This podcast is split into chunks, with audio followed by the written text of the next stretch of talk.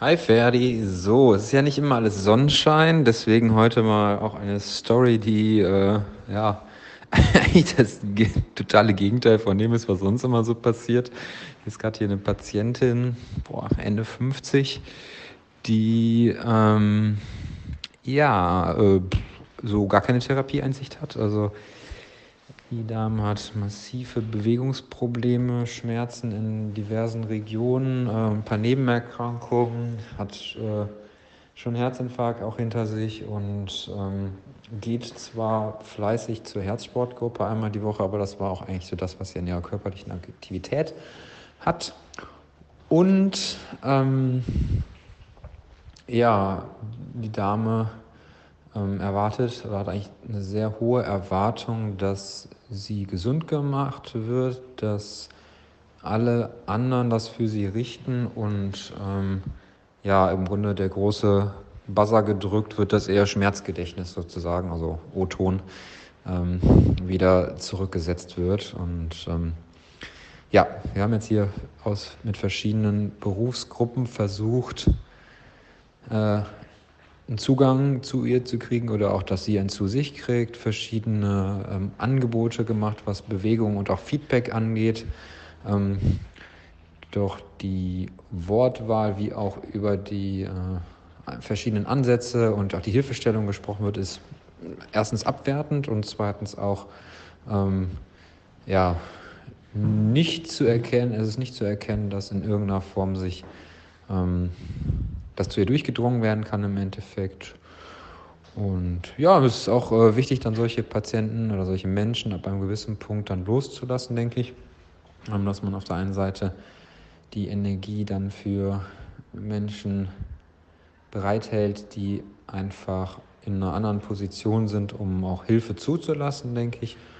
Und ähm, vor allem auch ähm, ja, so eine gewisse Bereitschaft da ist, an sich zu arbeiten, beziehungsweise überhaupt auch, ja, äh, nicht von vornherein schon Angebote abzustoßen. Also das war nochmal sehr deutlich zu sehen. Ich meine, wir sind ja hier auch kein ähm, Dienstleistungsverein, wo man Dinge einkauft, sage ich mal, sondern es geht ja auch nur darum, dass der Patient mit dem Therapeuten oder der Therapeut mit dem Patienten zusammen halt ein Problem des Patienten, was im Vordergrund steht, zu bearbeiten und ähm, die Idee von ich gehe da hin und die machen alles oder ich kaufe, und es gibt ja auch viel im Gesundheitssystem, dieses ich kaufe mir da meine Massage oder ich kaufe mir das und das, hat halt relativ relative Grenzen, die auch ziemlich schnell erreicht worden sind. Also es ist äh,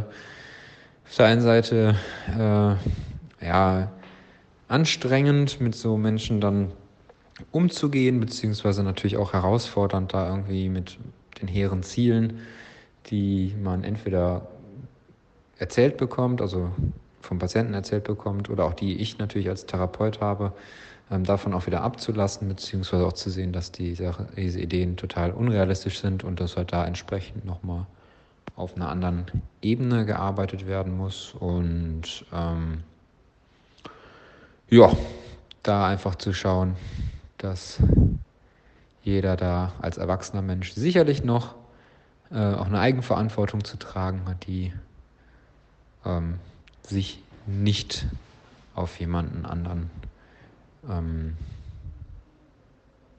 übertragen lässt. Das äh, habe ich die letzten ja, fast acht bis zehn Jahre auch immer wieder in der Therapie gesehen. Man wird ja dann auch immer besser darin, den Patienten mit ins Boot zu nehmen und dafür zu sorgen, dass halt nicht immer dieses die Verantwortung abgegeben wird, sondern dass ich die halt auch wieder zurückspiele. Aber irgendwo gibt es dann schon doch noch anscheinend ein paar so Endgegner, wo selbst ein bisschen ausgeklügelte Kommunikation Zeit nehmen und erklären und auch nochmal Rückfragen stellen und auf Gefühlsebene bringen und so weiter.